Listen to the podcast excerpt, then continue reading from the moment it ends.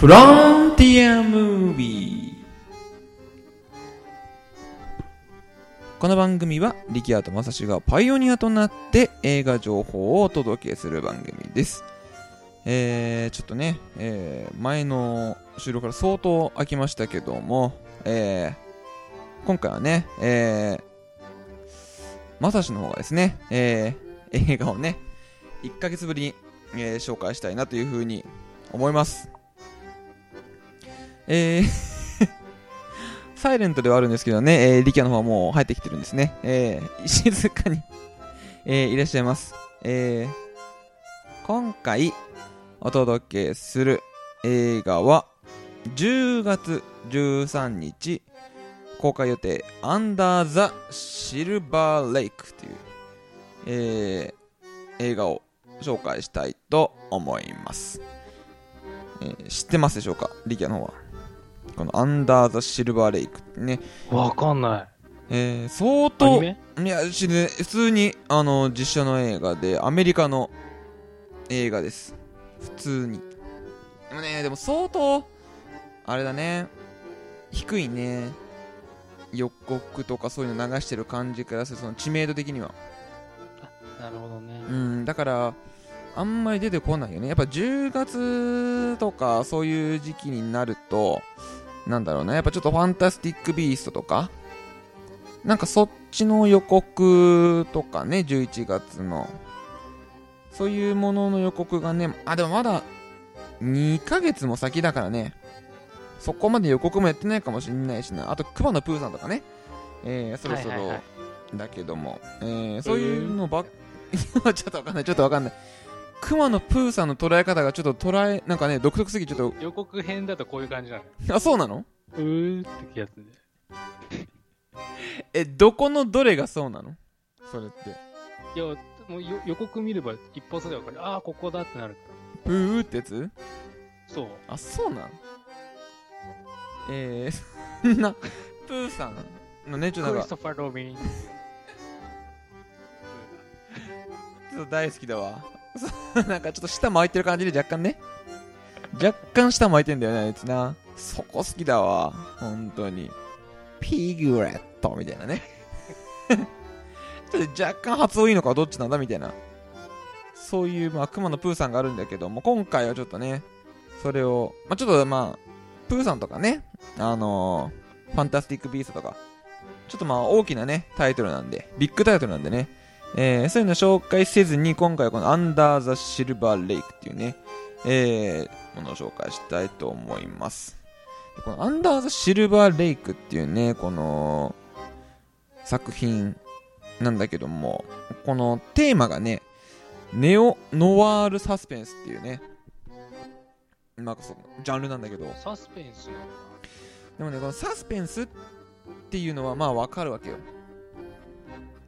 でもこのネオノワール。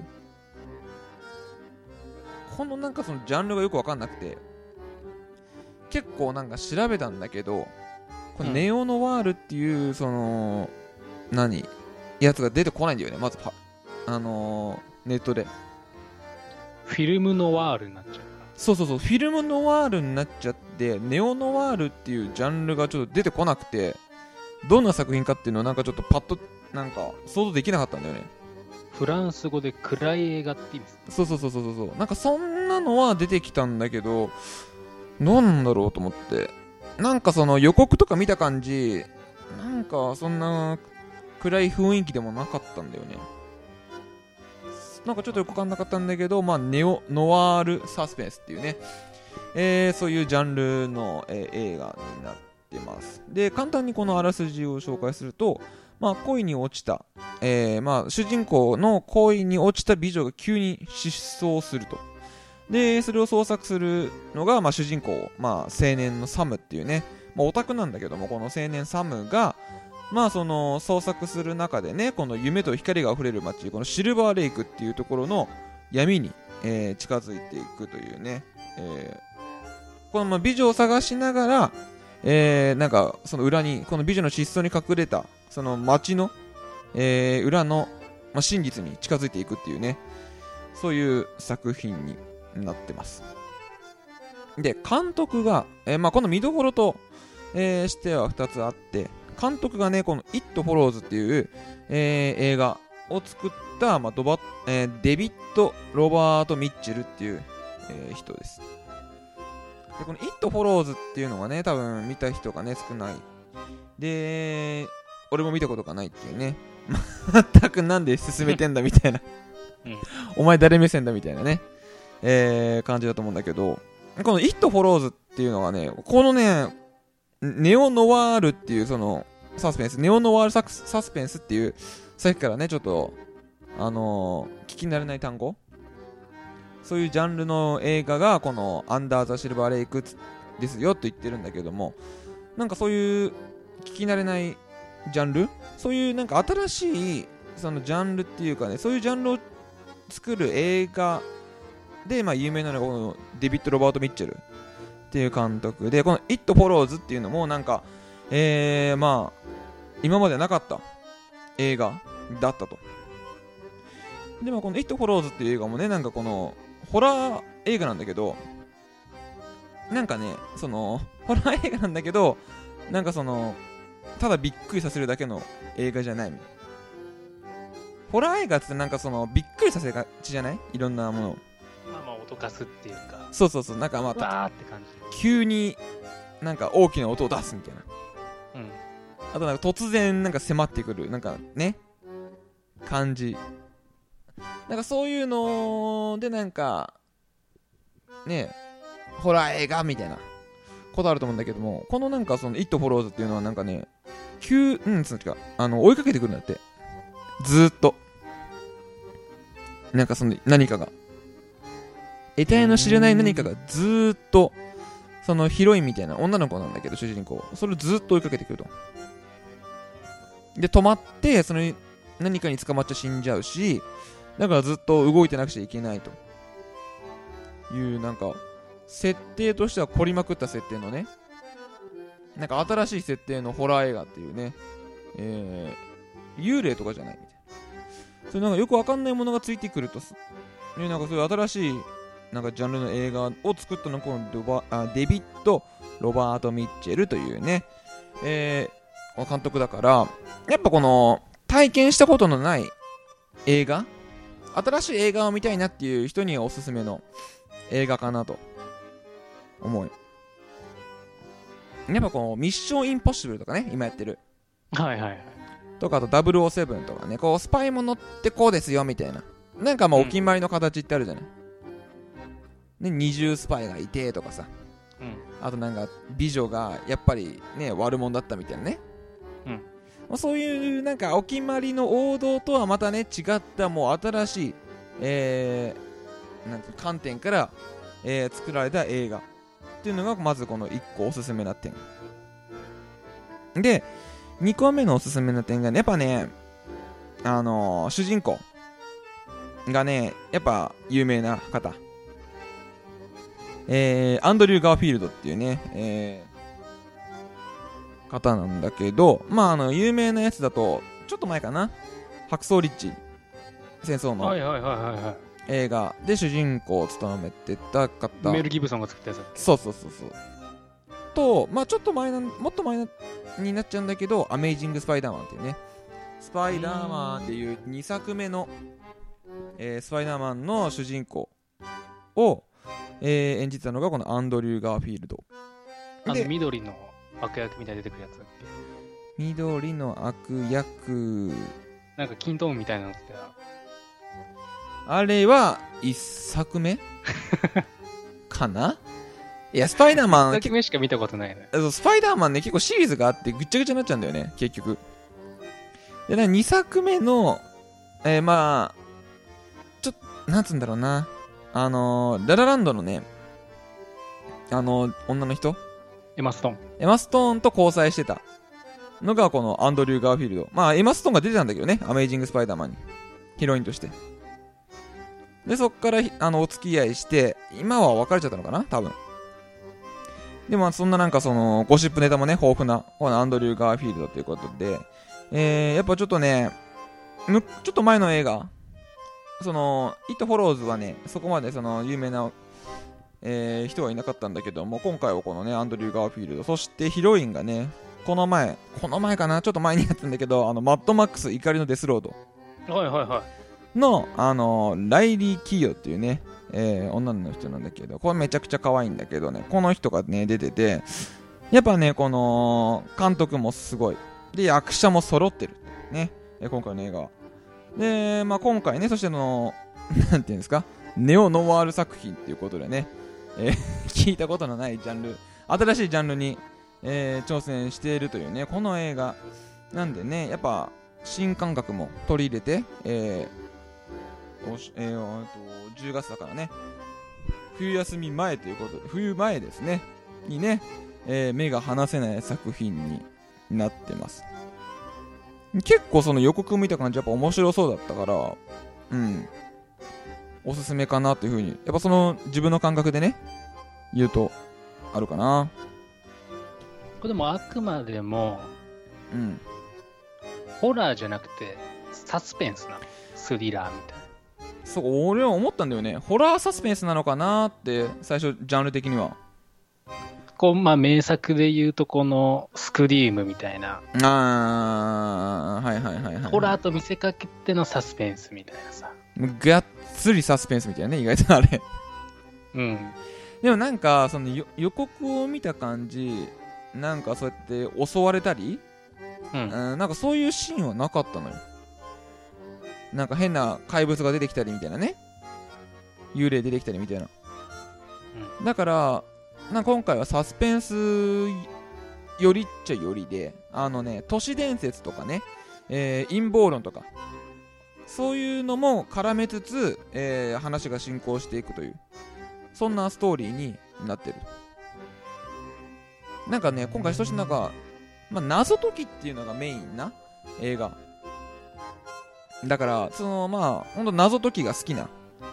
まあ若干そのコナン君の客層入っていくんじゃないかなっていうね。えワイルドガーコナンね。江戸川。あんまり江戸川コナンとか言わねえけどなコナン君のこと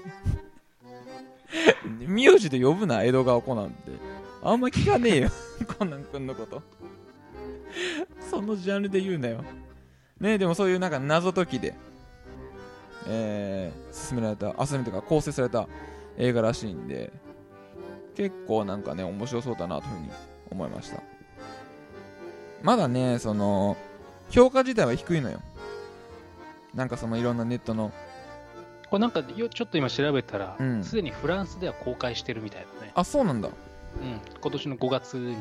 早いねで、今度日本。うんうんうんで、次アメリカって感じ。あそうなんだアメリカ制作って書いてあるけどでもそのやっぱねもしかしたら徐々に来るかもしれないからねその評価っていうのはカメラを止めんな、みたいな。そうそうそうそうそう口コミで広がりましたみたいなねそういう風にうん。上映感が増えますみたいな。あの見たいからな本当に。そういう、えー今はもうこのネットのね評価が意外と大事な時代になってきてるから。そうだね。うん。やっぱね大口のそういうテレビの広告でバンバンしてるから売れてますみたいなね。そういうこともあんまりなく。やっぱいい映画は意外と口コミで広がっていくっていうね、えーそういう時代かなというふうに思いますでこの、えー、もう一度言いますけどもこの「アンダー・ザ・シルバー・レイク」っていうねえーこの映画は10月13日、えー公開予定ということでね、えー新感覚な映画になってるので、えーおすすめです。ぜひ見に行ってみてはどうでしょうかっていうことで、えー映画の紹介は終わりましたけども、ちょっとね、えー映画の、まあ、小話ってことなんだけども、やっぱこの夏に入ってね、うん。こう、あれ、何？今もうお盆も過ぎて、ねやっぱちょっとお盆になると、ちょっとなんかその空いてる時間にね、映画を、まあ見ようかなっていうことでね、えーちょっとこの前にエクスペンダブルズを、あの、あいつなんだっけ、シルベスター・スターローンのね、うん。映画を見ようと、いや、見ようと思ったんだけど、ちょっとなんかあの、あの映画ちょっとお腹いっぱいになっちゃって、最初で、ちょっといろんな役者出てきちゃって急にね、ジェットリーとか、なんかそういうの出てきちゃったから、主役級の人たちが出すぎて、そうそうそもうなんかわけわかんなくなってる感はある。そうなんかもうあれ？みたいな。もう開始15分でいろんなこと起きすぎて。ちょっともういいかなみたいな。なんかもうこれでマックスなんじゃねえの？みたいな。いうふうに思っちゃって。えちょっと見るのやめて。ちょっとでもなんか出演してた人の映画を見たいなということでね、えー、初めて俺は大脱出っていうあのえ？もしかして？あのシルベスター・スターローンと、えーシュワちゃん。シュワルツェネッガーのダブル主演ということでね、はい話題になりました。はい大脱出っていう映画を見たんだけど、はい。この今多分、その、最今み、今っていうかその最近見た中で、俺は多分一番、その、シュワちゃんが出てる映画では、俺の中では一番新しい作品。まあでもちょっと前だと思うんだけどね、大脱出時代は。まあそうだね。うん。で、俺の中では一番若い、若いってか、最近のシュワちゃんだったんだけど、すげえやっぱキレキレしてるよね。うまあね。ん。もうびっくりしちゃった。もう、ねあの、囚人だからさ、やっぱその、監獄内で暴れたりするわけよ。二人で取っ組み合いとか、そうそうそうそうそう。ねまあ作戦だったけどさ。そうそうそうそうそうそう。見た？でも相当、俺も見てるからさ。めっちゃアグレッシブじゃない？そうだね。お互いアグレッシブ。そうそう。なんかこうね、あの、作戦でね、殴り合うみたいなことあったかしたけど、もう若い若い。パワーボムみたいなね、あの、すごいプロレスの技みたいなことし始めて急にさ、えぐみたいな。し なんか、なんかあの、ん何？シュワちゃんの演技がいいよね？俺思うんだけど、前、その時思ったんだけど。なんかちょっと 演技をしなくちゃいけないみたいなシーンもあって、大脱出って、その、騙すために。うんでで、そのシーンがやっぱちょっと何？うまいっていうかさ、シュワちゃんらしい演技しててさ、すごい。あのー、光を浴びるところ？あ、そうそうそうそうそうそうそう。やめてくれみたいな。もう、お前やめて、出してよみたいなね。あのシーン。お、すごい。算してあるから。そうそう、計算したねでス。タローンがね、そうそうそうそう。下に潜ったりとかなんかするやつ。脱出の準備したりすするんだけど、その時にね。だから時間稼がなくちゃいけないみたいな。シュワちゃんの。それがさ、すごかったんだよね。思ったより。びっくりしちゃってさ、それで。いやでもそのやっぱね、その、シュワちゃんがさ、やっぱそのキレキレなアクションをしてたから、あ、意外とその面白いなって、あ、シュワちゃんのアクション見るだけでも。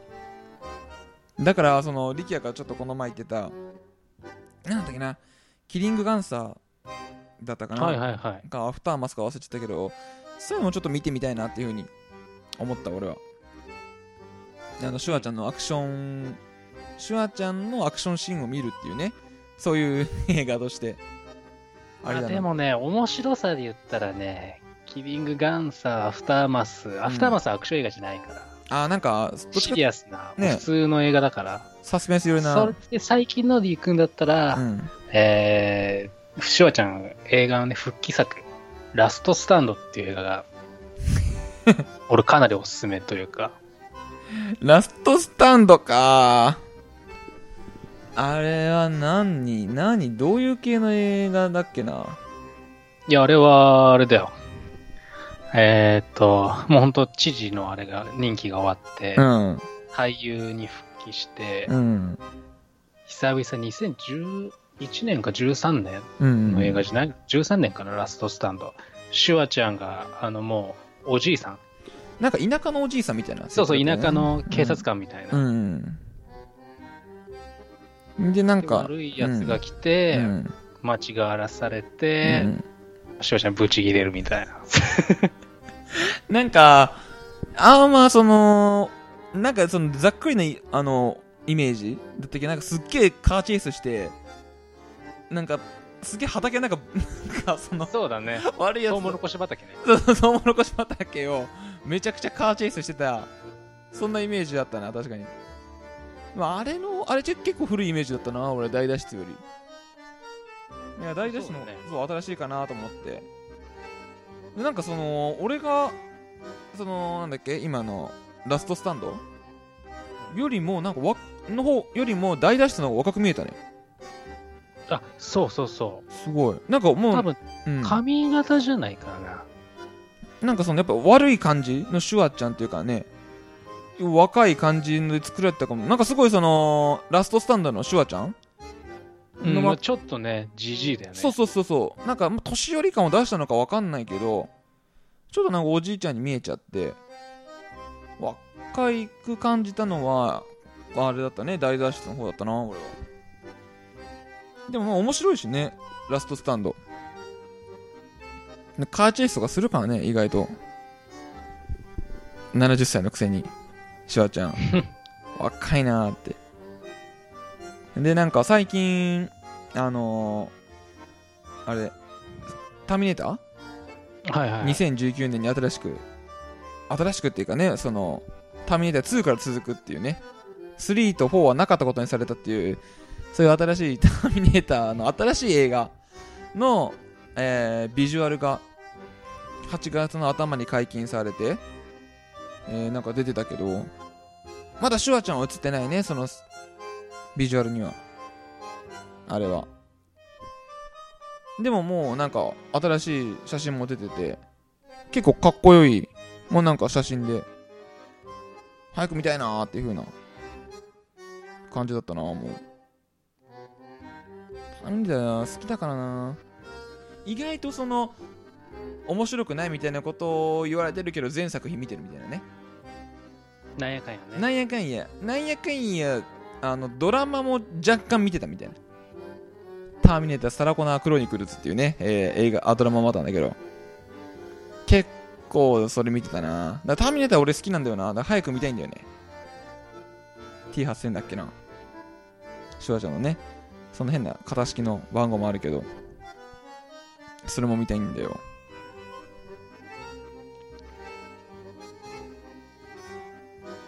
このお盆の期間は、うん。私も久々にうん。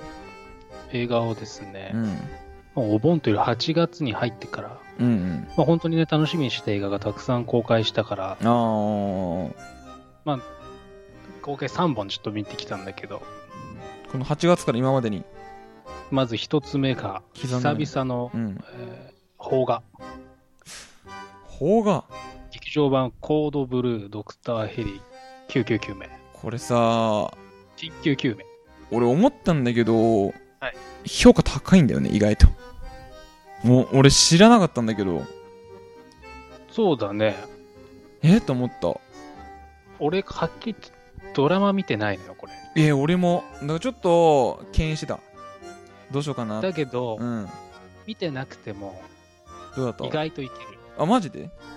ちゃんとそういう人、まあそういう人向けじゃないと思うけど、うん冒頭にうんそのドラマ、はいはい。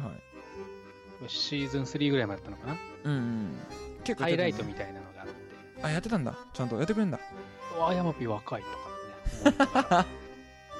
もうね。まあちょっと振り返って。はいはいはい。で、映画の中でも、うん。1個の事件をね、だーっと2時間こうやんじゃなくて、うん3つぐらいの事件？事件とか、そのトラブルっつうの、うんうん。がこう、すべてがクロスするような感じでへえ作られてるから見やすい。面白そうだね。まあ、3本立てみたいな。いいねいいねら非常に見やすかったね。へえ初心者っていうかね。うん。だ。あの、見たことない人にも。それいいね。れぞれのキャラクターもしっかりしてて、際立ってた。うん、おバカキャラがいればみたいな。はいはい。しっかりいれば強がりのも、だけど、めっちゃ弱いみたいな。へえいいね。めで、ね、久々に、え最後はね、本当に、え映画見に来てた人たちとみんなで花火合唱したんだけど、怖い怖い怖い怖い。違くない？そういう作品じゃなくないあれ。なんかう歌ったりする映画じゃないでしょ。インド映画じゃないんだからさ。やめてよそういうの。あれ。まずこのコードブルー見まして非常に面白かったです。はいはい。次にですね、うん。これまた久々、うん。ミッションインポッシブルフォールアウト。見た。見たんかい最高だね。マジかいやそれはいいよねこれあの、毎回俺このシリーズ見て思うんだけど、うん本当に必ず前作を超える。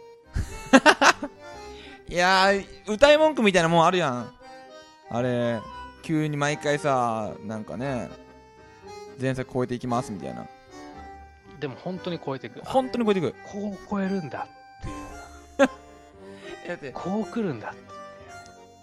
なんかさその俺思う一時期まではこの何？トム・クルーズ？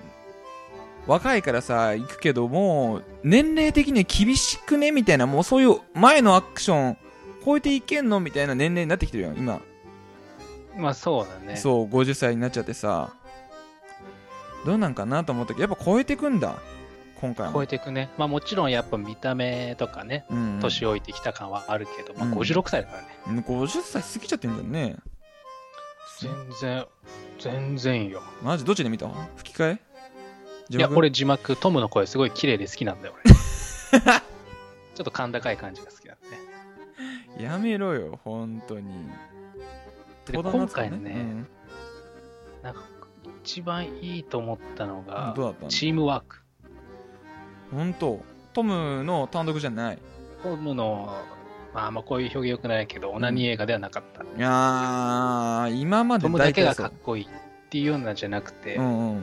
出てる人みんながかっこよかった。ね。本当。すごいね。そんな際立ってた？敵役のヘンリー・カビルうんうんうん。出てたけど、うん。あいつも別にかっこよかったし、殴り合いのシーンとか、へえちょっとね、ドジな感じな部分もあったけど。あそうなんだで、イルサ・ファースト。演じるレベッカ・ファーガソン。かああ。どうだった？いや、もう、なんだろう、女版イーサン・ハントみたいな感じ。で。うんもう大スパイじゃん。うん、そうだね、スパイじゃねえか。まあしすごいね。ままあね、サイモン・ペグ、うんうん。ビング・レイムス、うん。おなじみのメンバーだけど、うんなんかいつもより、すごいやっぱ大事な場面で助けてくれたりとかさ、ほんと。まあまあまあねサポート役だからねどっちかって言ったら。なんだろう、あの演技とか表情みたいなの一つ一つがちょっと優しかったりとか、その表現すごいな。あのいや、多分ね、うん。見ればわかると思あ本当う。うん。あの映画でそんなこと感じ取れんだな演技を。なんかやっぱね、見てたから、全シリーズ通して見てたから、うんなんかやっぱちょっと丸くなったっていうか、優しく、なった？うん。ほんと。いいな。あ俺見たかったんだよなミッションインポッシブル見れっかそんな、えーミッションインポッシブルうん。の後にですね、これまたちょっと楽しみにした映画、オーシャンズ8見た。来ました。それが一番評価っていうか気になるなどうだったか？そうですね。どう？見たかってたもんな。リキは前からずっと。見たい見たいって。これ、はっきり言っちゃっていいのかな。言っちゃおう。ぐいっと。ぐいぐいぐいぐいぐい普通だった。マジ？あのね、違う、あの、ちゃんと聞いてほしい。どういうこと？何？キャストはもうすごいの。豪華キャストね。もうあれだけでね サンドラ・ブロック、うんケイト・ブランシェット、うん。で、なんつってもアン・ハサウェイ、それよ。ヘレナ・ボナム・カーターとか。さ出ました。ピアーはナも久々の映画とか。ねそれはあったよね。確かに。リアーナね。もう本当に、もう俺、アン・ハサウェイ出てる時点でもすげえとかと思ってたんだけどさ。思う。わ。あれは。ただちょっとうね、ん。オーシャンズらしくないというか。な。えー、頭脳戦じゃないの？いつも通りの。いや、そう、頭脳戦っちゃ頭脳戦なんだけど、うん。あまりにもちょっと簡単になんか目的が達成されすえー、ぎちゃう。マジで？ハラハラ感がなかったっていうの。そうなの？俺その前のオーシャンズは結構見てるけどうわいいけんの？みたいな。そうそうそう。めっちゃドキドキしてあれはあれって意外とそこが醍醐味だったりする。わかるわかるわかる。いや無理無理無理みたいなね。豪華キャストプラス、そうそうそう。なんかラスラスベガスとかさ、うん。派手な、ド派手な場所で、うん。みたいで、ハラハラするような。もう難攻不落なやつみたいなね。今回ちゃんってそれなかったな。マジ？確かに派手だよ。うん。狙うやつもハサミのこの胸元に、ほら予告編とかで出るようにさ、うん。ダイヤのネックレスだけど、うんうんうんあ、こんなに簡単にいけちゃうんだみたいな。へえちょっとね、あんまさらに言い方悪いと安っちい感じがしたよね。あーあんなにそんな何？豪華メンバー出てるのに？うん、なんだろう、あとどちらかっていうと、ちょっとコメディ色が強かったっていうか。ああそうなの？えー、しただやっぱこのキャスト？うん。これを見に行くだけでも価値のある映画れはあるよな。本当にあの集まりでねあんな豪華なキャストが集まる映画なんてないからね普通。それだけでも見る価値はあるよね確かに。わかる。あそうなんだ。ちょっと普通じゃあ言っちゃ悪いけどそのまあ何？前作？前作っていうかまあその前のオーシャンズに比べたらちょっとまあ刺激が少なかったかなみたいな。そうだね。すっごい面白いってわけでもなかったね。いやー。まあ見れる見れるっていうそういう上から目線は悪いけど まあ面白いかなぐらいね。名作じゃねえなってやつね。うん。そういう感じが。っていう感じでしたね。へ。ー結構見たね。この2週間足らずで。そうだね。うん。すごいね。お盆とか見になんか相当混んでそうだけど夏休み。夏休みだから混んでそうじゃない？結構。まあ俺別にお盆シーズンに見たりして、本当公開日とかに見に行ってたからさ。ああもっと混んでそう。金曜日とかなんでね。ああ人集まるためにね。すげえ混んでそうだけど。で、いよいよ、うん。えー、来週はママミーヤ、Here We Go がもうあるね。公開して、あともう一本ね、ちょっと僕気になる映画がなんでしょう？あるんですよ。うん。邦画です。急に来ちゃった。銀玉かな？銀玉強いかな？サニー、強い気持ち、強い愛。あれなんだっけなそれ聞いたことあるな。えーえなん8月の31日に公開ということで。へー。これあの原作がね、うんうん。韓流韓国、サニー永遠の仲間たちっていう。えー、そうなんだ。これが原作になってんだけど、あー。すっごい思ったより豪華キャスト。そうなんだよ、意外とね。うん。なんか本当、このさ、まあ今この3本映画紹介し、ちょっとねうん、感想を話したけど、うん。毎回予告編で流れる。あー今まで見てたこのね。うん。うんうんうん。そこでか。見たいって思うね。篠原涼子なんかな今回の。そうそうそう。広瀬すず。ね。いっぱい出てんじゃん。小池栄子とかね渡辺直美とか。ねちょっとコメディ色の強い顔してるけどやっぱり今回も。えー、面白そう。前評価高いな。すごい。あモテ期の人なんだね。監督とか。そこか？力也。もしかして。なあ。もしかしてだけど音楽に惹かれてないよな。映画音楽にこのこのあれじゃねえか。サニー強い気持ち強い愛？のこの映画音楽を担当してるのが小室哲哉っていうことで そこに惹かれてるわけではないことを祈ろう今回ね。ありえるぞ。いでも、音楽もいいと思う。やいや絶対そこじゃね？そもこの強い気持ち、強い愛っていううん。サブタイトル、うん。これあの、小沢健二の歌、まあまえそうなの？あ、ないんだけど、すごい、これも映画で俺初めて知って、うんもうすぐググって、YouTube で見たら、うん。めちゃめちゃいい歌。マジか。うん。確実にこれ歌で持ってかれるぞ力也小室哲哉だから。まあ歌も多分ね、歌も良かったかな。なんか結構うん。8月は本当にうん。非常にうん。来週、再来週、うん。かなり面白いものをやって、うん。で、その次9月の頭の方にはプレデタあれ？ー、あれもそんなすぐなの？